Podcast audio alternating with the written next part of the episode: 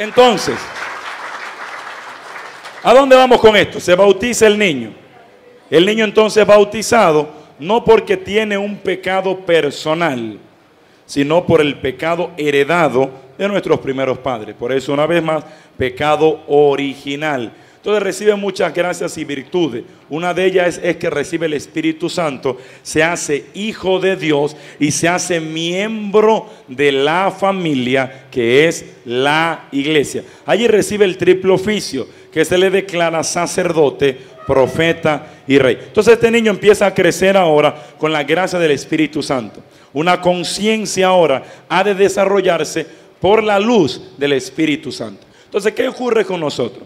Nosotros crecemos, el niño crece, pero a veces nosotros como padres no lo estamos educando, haciendo crecer en un ambiente realmente católico, en un ambiente cristiano. Entonces el niño crece, pero crece escuchando muchas malas palabrotas, escuchando pleitos, escuchando mentiras, escuchando maldiciones, es lo normal. El niño no escucha oración, el niño no escucha un rosario, el niño no lo enseñaron a orar, al niño lo enseñaron a pelear, lo enseñaron a maldecir, lo enseñaron a tomar lo tuyo y defender lo tuyo y a trompadas y a patadas y a mordidas. Entonces empezamos nosotros a dañar, a desvirtuar la gracia que nos comprometimos tanto como padres como padrinos de que íbamos a educar, a criar a ese niño, a ese bebé en la fe católica.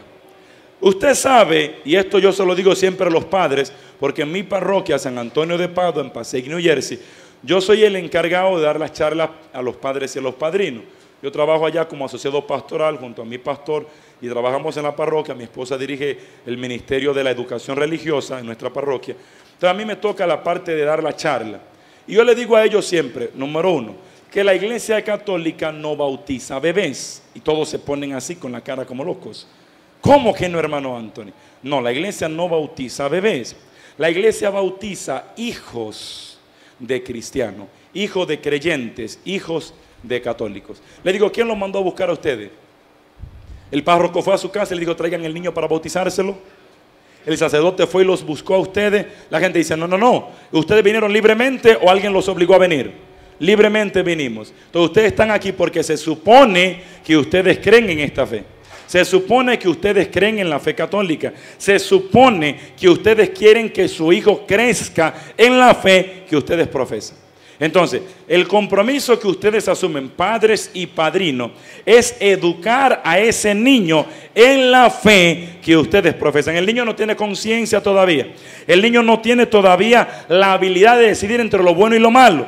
Pero ustedes que sí la tienen, libremente, conscientemente, están asumiendo el compromiso ante Dios, ante la iglesia y la comunidad en sentido general de ustedes educar a ese niño en la fe. Pero la mayoría, tristemente, no lo hace.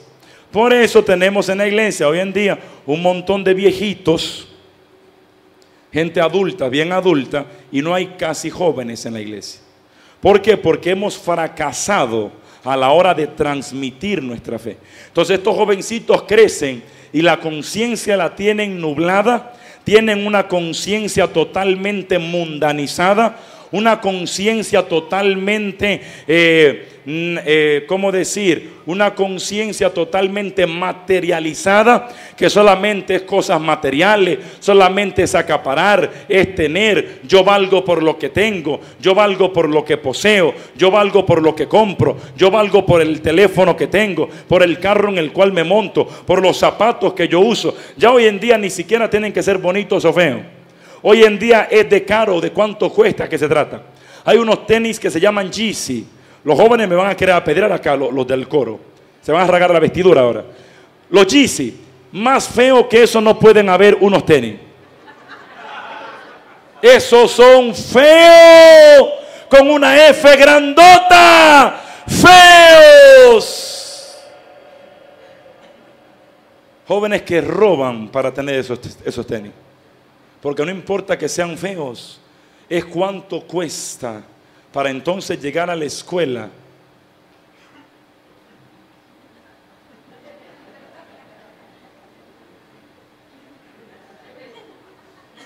Ya las fotos no son así. Ahora son así. Come on. Entonces antes era que, ¿cuál te gusta, niño? ¿Un azulito? ¿El rojito? ¿El blanquito? ¿El negrito? ¿Cuál quiere de todo? Era por el color, a ver cuál niño quiere, qué color le gustaría. Eh, blue, blue, mami, blue, blue. Blue, blue, I like, I like. Ok, el azulito para el niño, ya no. De que el niño mire el precio que cuesta 25 dólares. No, no, yo me quedo con este mismo, no me compre nada, no me compre nada. Yo hablo con papi, a ver si hacemos un serrucho, dice en mi país, una colecta, y recaudamos, y de a poquito, o empieza a darme 5 dólares todos los días para la escuela, para yo empezar a ahorrarlo. Ya no se quieren poner si no cuesta mucho, porque nosotros somos culpables de ellos. ¿Por qué? Porque nos metimos en la mente, le mentimos a nuestra conciencia. Yo le daré a mis hijos todo lo que yo no tuve yo no tuve de esto, yo no tuve de aquello, y te mentiste creyendo que con eso tus hijos serían más felices. Yo ayer hablaba con el hermano que estaba duplicando los CD, grabando allí, hablaba con él, y yo le decía al hermano que yo vengo de una generación en República Dominicana, yo no soy tan viejo, yo tengo 28 años, pero donde yo crecí todavía, donde si yo quería un carrito, yo tenía que fabricarme mi carrito. Yo agarraba una tablita, agarraba cuatro tapitas de esta y estas eran las cuatro gomas de mi Ferrari. ¿Tenían la ponía ahí?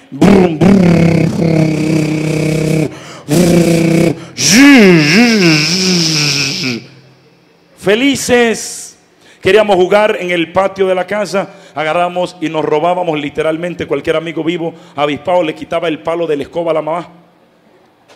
No se asusten, no es que eran brujas y volaban con el palo de la escoba. Cogían y lo cortábamos y lo usábamos como un bate para batear. Agarramos y nos inventábamos o con una tapa de un botellón de agua de esos grandes, la tirábamos con eso, bateábamos y jugábamos. Hacíamos con, con una media, alguien se le rompió una media, la otra está buena, otra esa rota está buena, y hacíamos una pelotita con eso. Y así jugábamos y éramos felices. Nadie estaba pendiente de me falta o no me falta. Hoy en día la gente ya no es feliz porque existen las redes sociales. Porque yo agarro y publico, estamos aquí en una misión, por ejemplo, y pasa en la iglesia, estamos aquí en una misión en Virginia, y de repente hay uno que pone, estamos aquí en el Vaticano con el Papa. Y el man que está aquí en Virginia se siente infeliz. Ya no disfruta lo que tiene por estar velando lo que el otro tiene. El hombre se casa y uno dice, yo no me entero, no existen redes sociales, wow, mi esposa, te amo, eres lo mejor y empieza a agregar a todo el mundo en Instagram. Y de repente hoy en día, que está de moda, el marketing sexual, donde las Kim Kardashian y esa gente hicieron de moda el marketing sexual, donde es popular que el que se desnuda en las redes sociales es el que agarra muchos seguidores. Entonces hoy en día ver mujeres desnudas en las redes sociales es normal, enseñándolo todo sin dejarle nada a la imaginación. Antes la magia era la magia era tú poder enamorarte de una mujer y quererla descubrir el día de la noche de bodas. Hoy en día cuando usted viene a descubrir la noche de boda, tendrá que abrirle la boca completa a ver qué le encuentra nuevo eh, en, la jancía, porque ya lo ha visto todo.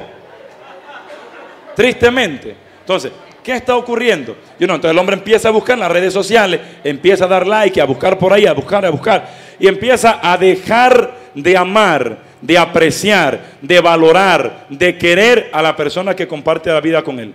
Porque de repente igual existe algo que se llama pornografía donde las modelitos que están allí son perfectas, cuerpos perfectos. Esas mujeres no han parido ni un muchachito. La suya le ha parido ocho muchachitos y usted quiere que se vea como ella. Aquella tiene como 48 operaciones. La suya, la única operación que tiene la cesárea para sacarle los ocho muchachos suyos. Y usted quiere que se vea como ella. Y después no, que mi esposa está vieja y gorda. Pero mírese usted, viejo calvo y panzón.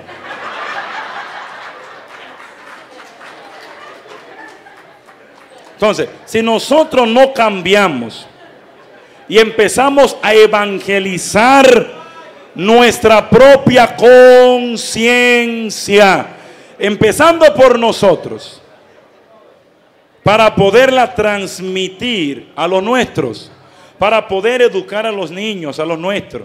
Pasa en todo, mis amados hermanos. Pasa en la fe, pasa en la vida diaria, so, pasa en los asuntos morales hay gente, por ejemplo, recuerdan lo que pasó eh, en que nosotros vivimos eso de cerca, lo de Nueva York, las Torres Gemelas. 2001. ¿Cómo estas personas? Eso, eso es una religión. No todas las ramas, la mayoría no, no, creen igual, pero hay muchas como una rama pequeña dentro de esa denominación de la gente del Islam que creen que ellos honran a Alá cuando ellos matan a los infieles. Entonces los infieles son Estados Unidos, la primera potencia del mundo. Vamos a darle por donde les duela, porque ellos creen que si ellos mueren en combate, no solamente ellos resucitarán, irán al cielo con don Alá sino que allá se les estarán esperando siete vírgenes. Y ellos no solamente quieren meterse al cielo con Alá, ellos se quieren ir al cielo con siete virgencitas. Y allá vinieron, se prepararon, hicieron este ataque terrorista y mataron más de dos mil personas. Que la, la secuela de eso fue tan grave porque la conciencia de ellos está tan ennegrecida que creen que matar está bien. Y hay mucha gente que tenemos que mirar nuestra conciencia. Inclusive cuando nos confesamos, yo hago esta pregunta, nadie me responda ni levante la mano. ¿Cuándo fue la última vez que hiciste un examen de conciencia? ¿Cuándo fue la última vez que te sentaste en oración a meditar, a examinar, a revisar tu conciencia? Se supone que cada vez que nos confesamos, la confesión no empieza con el sacerdote, la confesión empieza en nuestra casa o en el sagrario, a los pies de Jesucristo, haciendo un examen de conciencia. Porque vamos a confesarnos y llegamos allá. Eh, ¿Te parecí? Adelante, hija, hijo, dime tus pecados. Bueno, mi, esposo, padre, ese es un hombre que, que llega tarde a la casa y hay muchos curas, obviamente el sacerdote no puede decir lo que se dice en confesión, pero hay curas que dicen, en prédica, hablando de la confesión, que dicen que hay personas que van a confesarse, los hombres casi no se confiesan, los hombres no pecan en la iglesia católica. Nótenlo, vengan un día a la iglesia, vean la fila hacia el confesionario y van a ver que de cada 20 gente que hay van a aparecer dos o tres hombres. 17, 18, aquí nada más pecan las mujeres. Nótenlo. No es que los hombres quizás no pecan, es que los hombres no se confiesen. Entonces, la mujer viene a confesarse, ya que el hombre no se confiesa, dice, aquí agarro dos por uno. Ya que estoy acá, confieso al marido también. Y dicen los curas que se echan a reír porque hay personas que van a confesar y terminan confesando al otro. No, no, no. Usted hace su examen de conciencia a la luz de la palabra, a la luz de la fe, a la luz de lo que Dios ha establecido, a la luz de los diez mandamientos, para que no se vuelva loco y agarra. Hay gente que dice, por ejemplo, oh, yo no he matado, yo no he robado. Quizá usted no tomó un cuchillo y mató a alguien literalmente, físicamente, pero quizá usted le ha matado la fe a mucha gente con lo que usted dice, con lo que usted hace, con el mal testimonio o antetestimonio de cómo usted vive. Hay gente que se han escandalizado por cómo han visto que usted y yo vivimos la fe. Y quizá le hemos matado la fe a tal punto que se han ido de la iglesia. Eso se llama homicidio. Eso es matar. Hay gente que no han robado nunca un dólar, pero le han robado la fe, le han robado la esperanza, le han robado los sueños a mucha gente. Hermano, yo no robo marido, pero le está robando, insisto, en la fe a alguien. Eso también es robo. Entonces, analizarlo a la luz de la palabra de Dios, discernirlo, orar. Entonces, cuando Dios te revela, cuando te das cuenta en lo que ha fallado, que disciernen el examen de conciencia. Ahora, claro, vas y pide perdón a Dios. Entonces, ¿qué nos encontramos nosotros? El examen de conciencia para discernir en qué hemos fallado. Para darle luz a nuestra conciencia que se ha empezado a corromper nuestra misión como iglesia es sacar la iglesia de las cuatro paredes. El Papa Francisco suele mencionar que él quiere una iglesia activa, una iglesia de salida. ¿Por qué? Porque a veces estamos muy cómodos. Los domingos hay misa a tal hora. Vengan a la misa y los esperamos, hermano.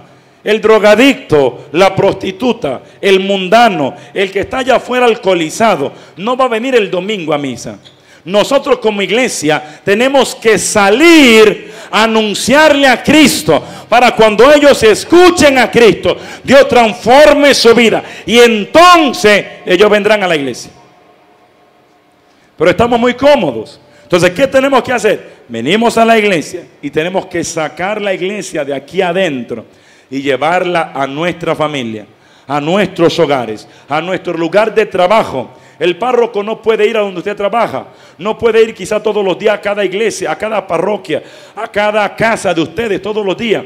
Pero usted está allá, usted se evangeliza aquí, usted se forma aquí y ahora usted sale a comunicar a Jesucristo. Entonces, primero el examen de conciencia que nos revele, que nos diga, que nos hable, que nos enseñe. ¿Por qué? Porque en vez de nosotros salir a llevar a Cristo, hemos permitido que el mundo se meta en la iglesia de Jesucristo.